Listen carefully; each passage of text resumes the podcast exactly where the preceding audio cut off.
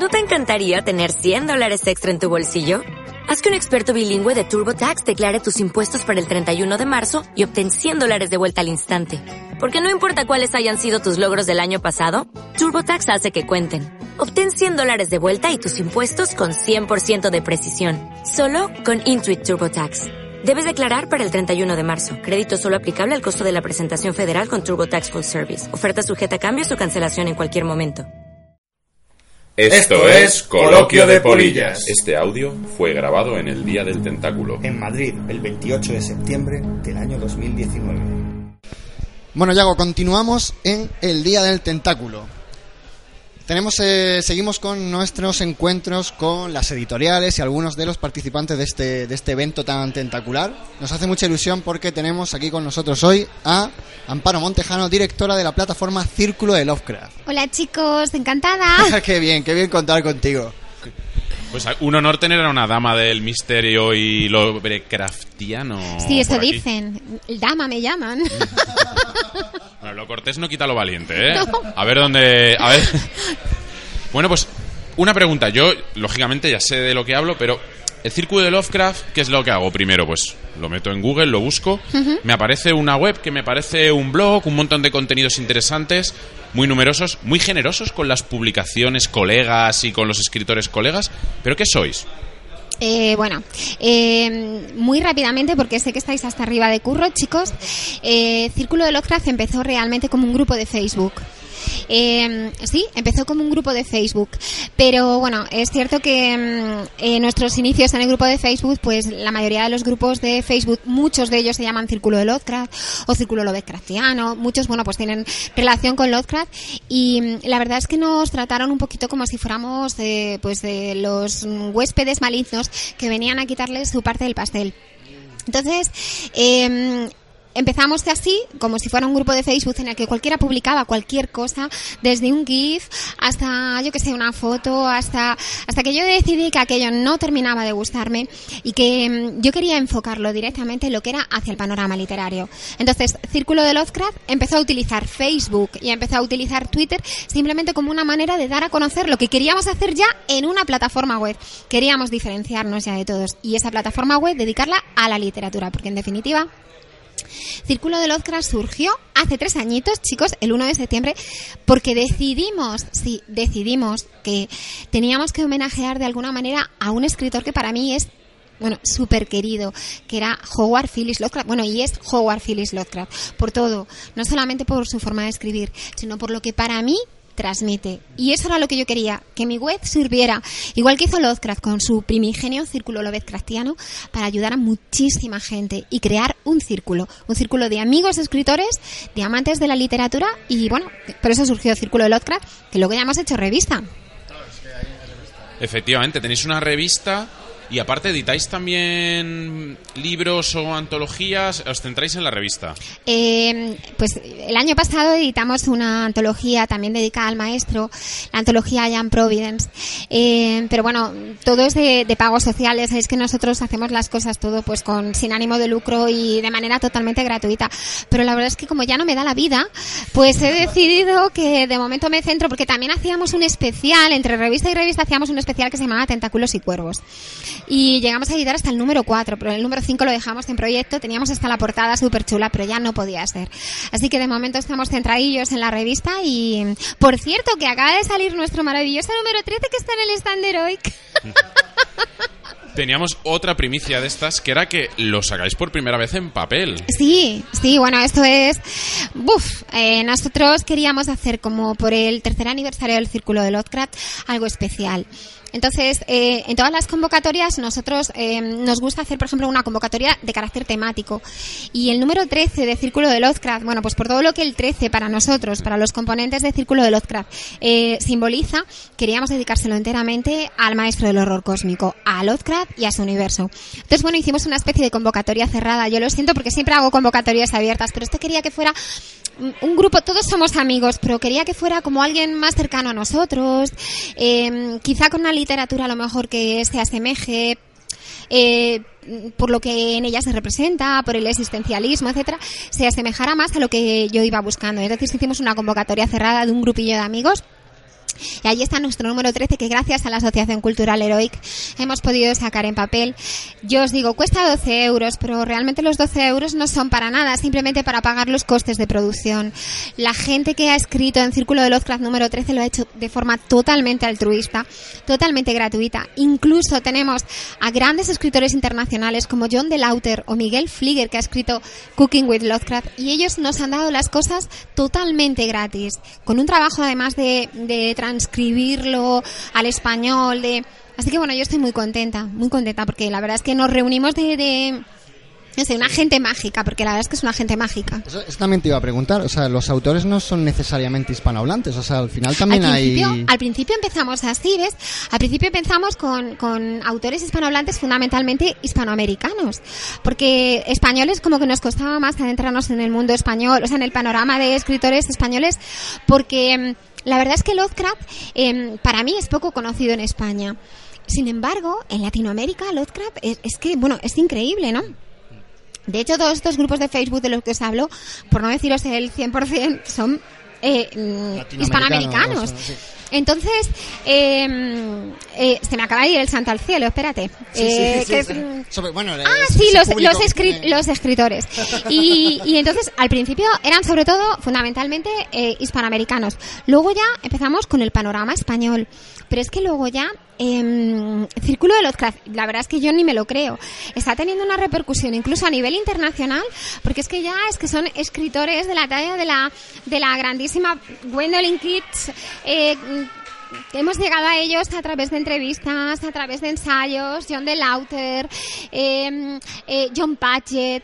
O sea, es que bueno, que ya estamos a un nivel que yo misma me sorprendo y digo, no me lo puedo creer, ¿no? Pero bueno. El, el perfil de, de estos escritores eh, está un poco entre el aficionado y el profesional. Imagino que hay gente con cierto renombre que ha publicado ya muchas cositas Hay- y también alguien un poco más novel. Escucha, cielo, está Gwendolyn Kitts, que es la ganadora del premio Bram Stoker de este año.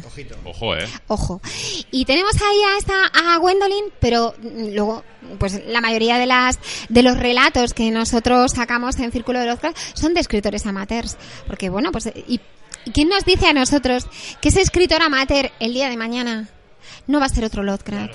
Pero si tú no das la posibilidad, si no ofreces la posibilidad de que esa gente exponga sus cosas, muchas veces esa gente no podría ver sus obras editadas si no estuviéramos plataformas a lo mejor como nosotras que lo De hacemos. hecho, Amparo, o sea, al final también está un poco ahí el espíritu Lovecraft, porque Lovecraft entiendo que con ese círculo que él montó de, de amigos escritores intentaba ayudar a otros pues a, no sé, a distribuir su obra, a escribir mejor, revisaba, ¿no? Lo- Antes hablábamos con la editorial Distinta Tinta sobre eh, Robert Barlow y también fue un poco su mentor, ¿no? O sea, era una persona, porque muchas veces se habla bastante mal de él, hay, Mira, mucho comentario muy negativo que, que algún día ya hablaremos, no, sé, pero, pero yo- era, era un buen, parece un buen tipo que ayudaba a Yo no me voy a meter en las cosas que se hablan acerca de Lovecraft, porque de Lovecraft se dicen muchas cosas. De todo, claro. Eh, desde que era un misántropo, eh, desde que era un, misógino, un misógino, desde que era... No, Lovecraft era un hombre de su tiempo. Sí. Ya está.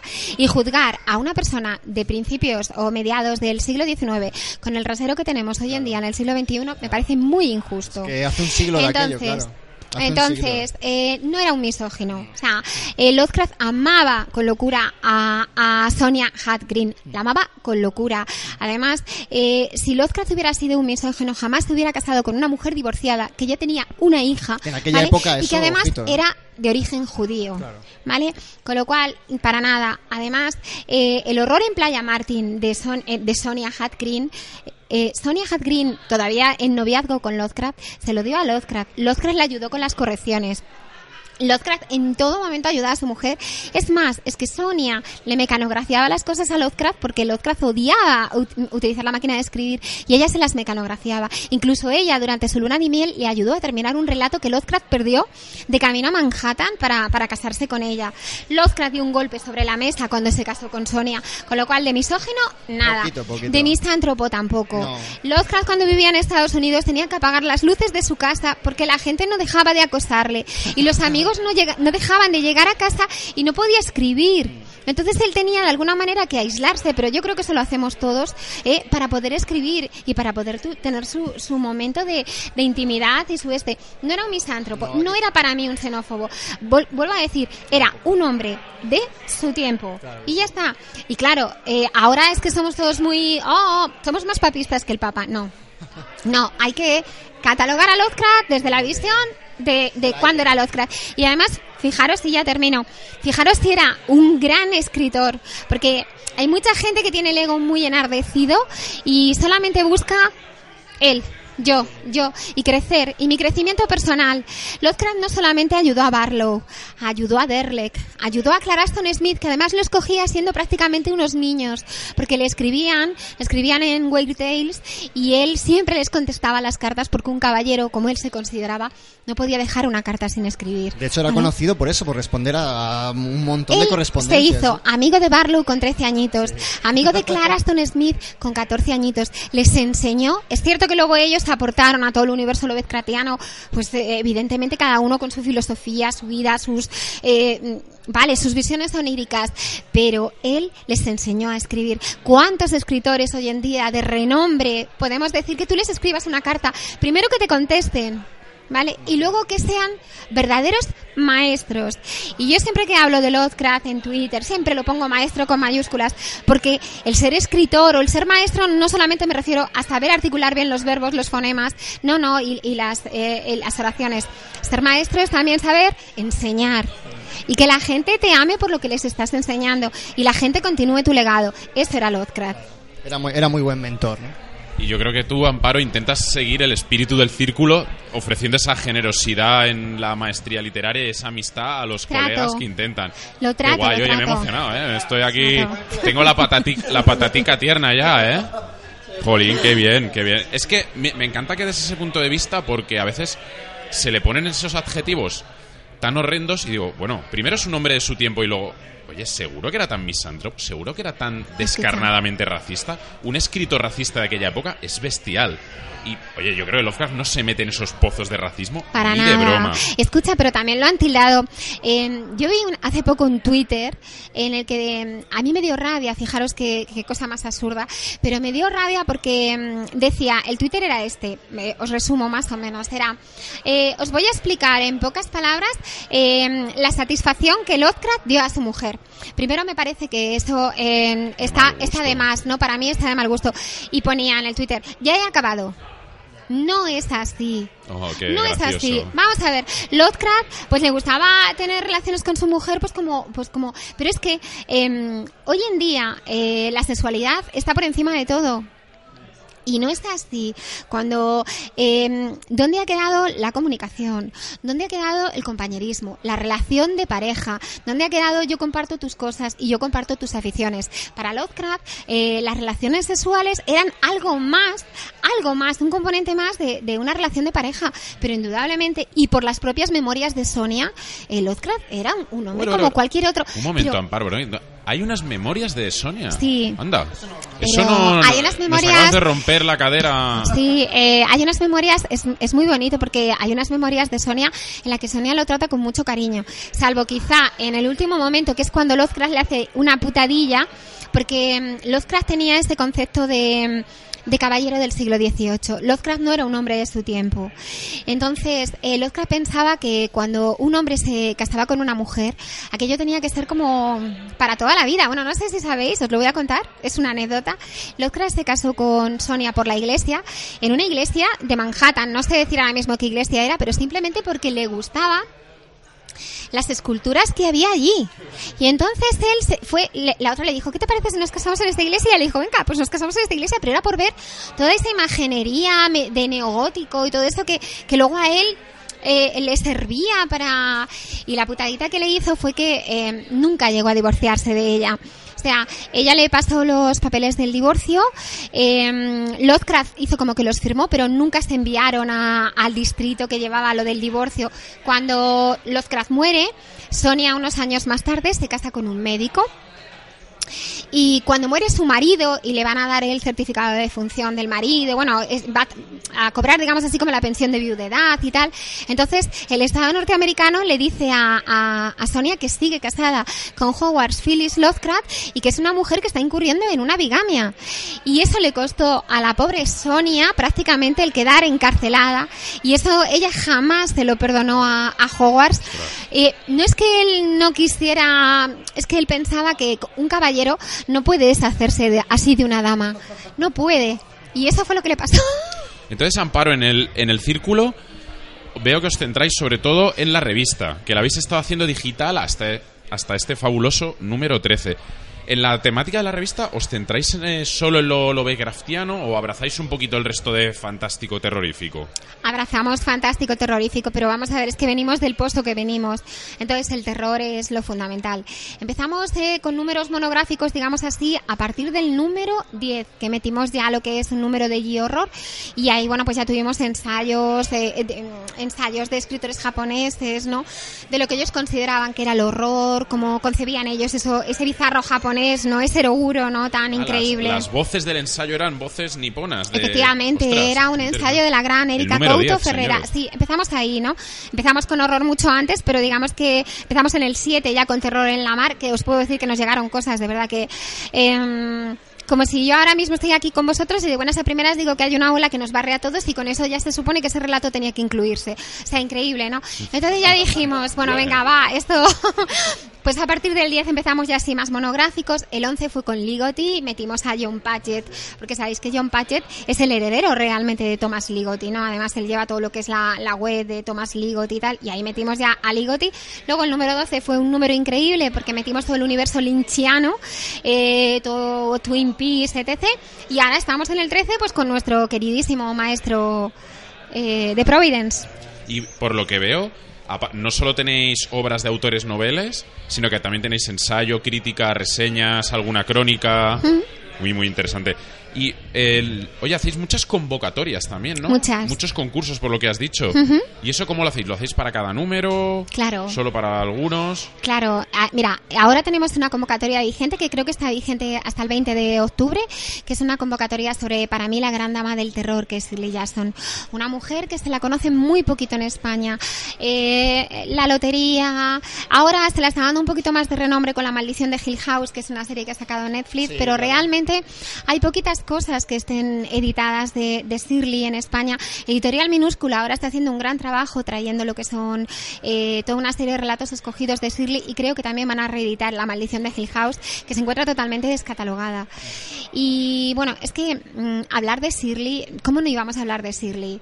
Eh, yo en todas las revistas es cierto que me he enfocado más en género masculino.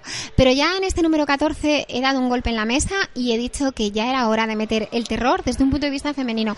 Porque me parece que... Mm, las mujeres también escribimos terror y muy bien. Y además tenemos esa particularidad, ¿no? Quizá esa sensibilidad. El, el, terror de Shirley es un terror casero. Es un terror que está en casa, es un terror que está en los pasillos con los niños, con el perro. es un poco Lucy Taylor también, ¿no? Que luego hablaremos. ¿Has leído a Lucy Taylor? No, ah, no he tenido ese pues placer. Hay tantas damas del terror que se me pues quedan sin ¿eh? leer. Mira, eh, yo me entré en una, en una gran dama del terror que a mí me influyó muchísimo. Eh, cuando yo estaba metida en todo el universo de Lovecraft, eh, Lovecraft hablaba muy bien, fijaros, el misógino, hablaba muy bien de Anne Radcliffe y hablaba muy bien, de hecho él habla de, en el horror sobrenatural en la literatura, que sabéis que él hace un compendio de escritores de terror, el misógino mete a unas cuantas mujeres. ¿Vale? Anne Radcliffe es una de ellas, pero otra a la que Lovecraft admira muchísimo es a Charlotte Perkins Gilman. Charlotte Perkins Gilman tiene un relato maravilloso que se llama El tapiz amarillo, o el papel amarillo, como queráis. Y, mm, a ver, las mujeres, como decía Virginia Gould, para ser escritoras necesitamos una habitación propia. Y eso no siempre era posible, y mucho menos en el siglo XIX, ¿no? Em, eso es lo que nos vamos a encontrar con Charlotte Perkins Gilman y también, de alguna manera, nos lo vamos a encontrar con Shirley, porque em, son mujeres que, que se enfrentan a Tú tienes que hacer las labores de casa, deja de escribir. Eh, ¿No estás viendo que el niño está llorando? Atiende a tu hijo y deja la chorrada de escribir porque no es para ti. Pero es que por desgracia, hoy en día nos sigue pasando lo mismo. Las mujeres, eh, cuando tú dices me quiero dedicar a escribir, lo consideran como, "Ay, esto es un hobby, es un pasatiempo. No, vale, es un hobby, es un pasatiempo, pero a mí me hace feliz. Yo tengo que tener tiempo para, a lo mejor para la niña o el niño o tal, pero yo tengo que sacar tiempo para mí y, y, Para y es el terror, digamos así, que te vas a encontrar en Shirley. Es el terror que te puedes encontrar en estas mujeres, porque Shirley para mí es muy decimonónica. Es con palabras muy sencillas, palabras muy simples, muy llanas, porque ella era así, pero ¿cuánto terror hay, por ejemplo, en la lotería? Eh, no está en lo que dice, sino en cómo lo dice y en aquello que no termina de decir.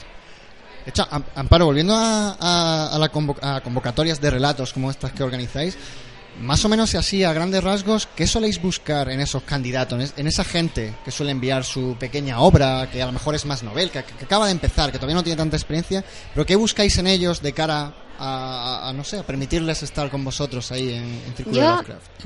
A ver, eh, lo primero que hago siempre, primero me leo el relato y paso por alto muchas faltas de ortografía que a mí por un lado me molestan, os soy sincera, me molestan y porque yo en Círculo de Lovecraft no me puedo permitir el estar eh, corrigiendo, o sea, yo siempre digo que por favor cuidad el, pero bueno, Esto ocurre, ¿no? Que decir, cuando, se- Sí. cuando hablamos de a lo mejor de escritores Sí, más. eh, sí, pero, pero bueno, pero allí, a ver, el corrector de Word no es infalible, ya lo sabemos, ¿no?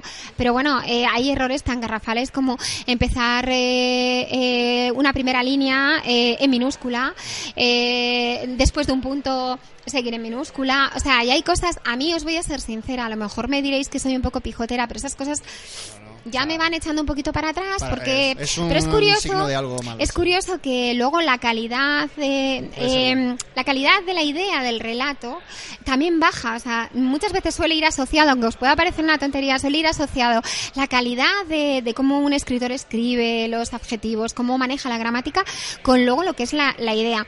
Cuanto mejor manejas la gramática más más fácil y más sencillo eh, te resulta expresar eh, expresar las ideas porque si no, normalmente te sueles hacer un, un batiburrillo y suele ser... Pero yo busco sobre todo para dar cabida también a aquellos escritores que están empezando, porque todos hemos tenido que empezar. Si leéis algo mío de cuando empecé, bueno, mejor que no lo busquéis ni lo leáis, ni nada, por favor, por favor, por favor. Pero yo para dar cabida también a esa gente me suelo centrar realmente en la idea. O sea, si a mí hay una idea que me parece original, que me cuadra con lo que yo estoy buscando, y me parece original, ¿por qué no la voy a meter? Lo que pasa es que sí me da rabia eh, con respecto al resto de los escritores, a lo mejor que componen la, la revista, porque yo veo a lo mejor mucho curro en algunos y otros un poco lo he escrito por mm, en cinco minutos mientras está sacando al perro. Me vais a perdonar la expresión. Entonces, bueno, a partir de ahí, bueno, pues ya es una selección de quedarme con unos cuantos. Yo siempre suelo elegir 13 relatos, por lo que os he dicho el número 13. Y, mm, pero vamos, que los relatos se leen, se releen y se vuelven a leer y, de verdad tienen un escrutinio poderoso porque ha habido veces que ha habido gente que me ha llegado a mandar, pero bueno, ¿y cómo habéis metido? Ya sabéis que hay gente para todo.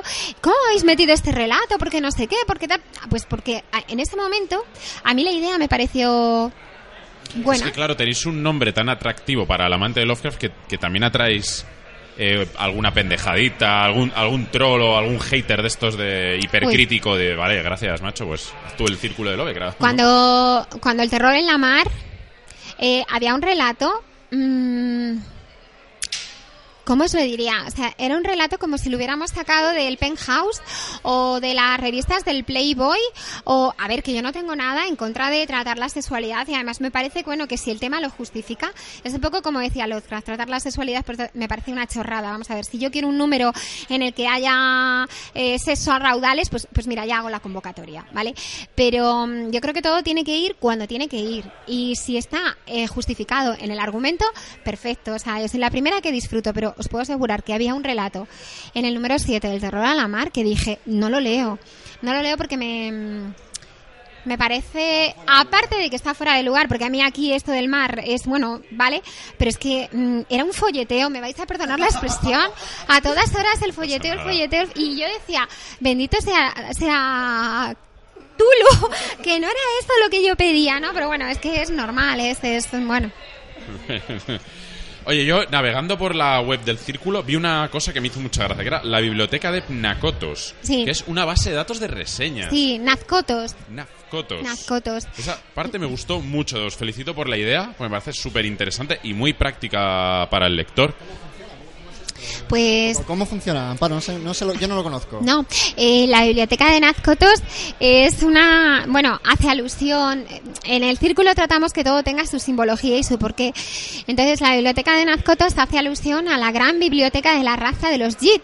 Los Jit eran unos, eh, unos eh, seres eh, creados por Lovecraft, eh, bueno, que mm, vivían en una ciudad, eh, bueno, increíble que se llamaba Nazcotos y tenían, eh, digamos que, si no todo el conocimiento eh, taumatúrgico del universo y de los dioses ancestrales, y, pero prácticamente todos. Y ellos tenían esa base, esa gran biblioteca en la que Lovecraft se fijó en la biblioteca de Alejandría cuando él creó la biblioteca de Nazcotos. Entonces, desde el Círculo de Lovecraft queríamos crear una reseña, reseñas de libros. ¿Dónde? ¿Dónde mejor? Pues en la biblioteca de Nazcotos, porque de, todos los libros se aprende, ¿no? Y de las reseñas, indudablemente las reseñas son una base de datos para que el lector, eh, es el primer... mm, eh, el primer, la primera toma de contacto muchas veces con un libro, ¿no? Y, y bueno, y por eso, y, y siempre se nos dice, ¡ay!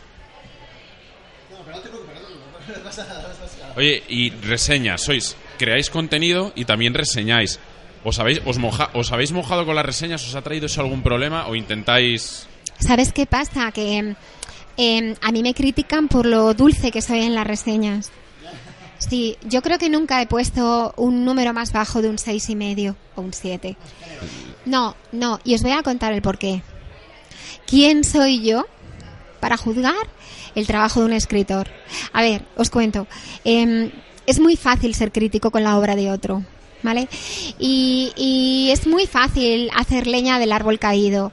Y es muy fácil, oh, desde mi posición privilegiada de reseñador y de crítica, eh, destrozar a lo mejor la, la obra de un escritor.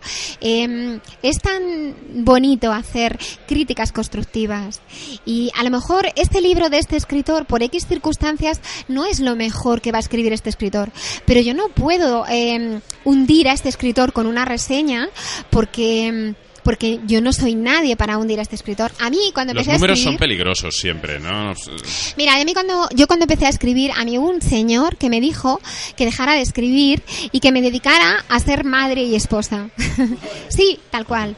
Y eh, pues que me dijeron que tenía que dedicarme a ser madre y esposa y en esta rebeldía femenina eh, dije "Mm, te van a dar por culo. O sea, voy a escribir, voy a escribir, voy a escribir y voy a hacer algo que tú no has hecho conmigo, ayudar a los demás. Y ahí está la filosofía del círculo y la filosofía de nuestras reseñas. Me encanta oír esto.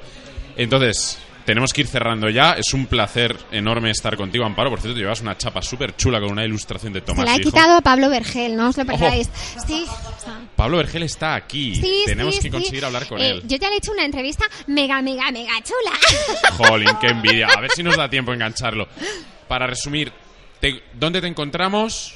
¿En internet? ¿Qué Eh, tecleamos? eh, Círculo de Lovecraft, blogspot, eh, punto es, me parece, o punto com, o sí, eso. Y, y bueno, en Twitter, arroba de Lovecraft, y en Facebook, pues Círculo de Lovecraft. Hay varios círculos, o sea, hay varios círculos de Lovecraft. Que busquen la calavera con el tentáculo rojito, que la calavera con el tentáculo rojo somos nosotros. Bueno, y por cierto, Paco, perdóname que llevamos el tiempo. En el número 13, en todos los números tienes unos grandes escritores, pero en el número 13 me ha llamado la atención, tienes a Álvaro Aparicio, Santiago Eschim, entre otros, igual o más buenos, pero que a mí me han... Yo los conozco. Así que tenemos un nivelón, ¿eh? Eh, te- bueno, eh, un nivelón, tenemos a Pili Barba, tenemos a Santi Estimeno, tenemos a Álvaro Aparicio, Pedro P. González, John de Lauter, Miguel Flieger, eh, Pedro Angosto, algunos se me quedarán en el tintero, que me perdone, Román San Mouta, eh, Círculo de los Cracks número 13, para mí yo creo que hemos echado el resto. Pues nada, Amparo, muchísimas gracias. No sé. gracias a vosotros. Sí, ojalá pudiéramos estar más rato, la Sí, verdad. la verdad es que se me ha hecho cortito. Esto tenemos que repetirlo, pero con más tiempo. Bueno, pues ya quedamos. pues mira, ya tenemos, ya tenemos un motivo, ya tenemos una excusa. Pues muchísimas gracias, continuamos celebrando el Día del Tentáculo. Y nada, Un beso, chicos. Un abrazo, Amparo.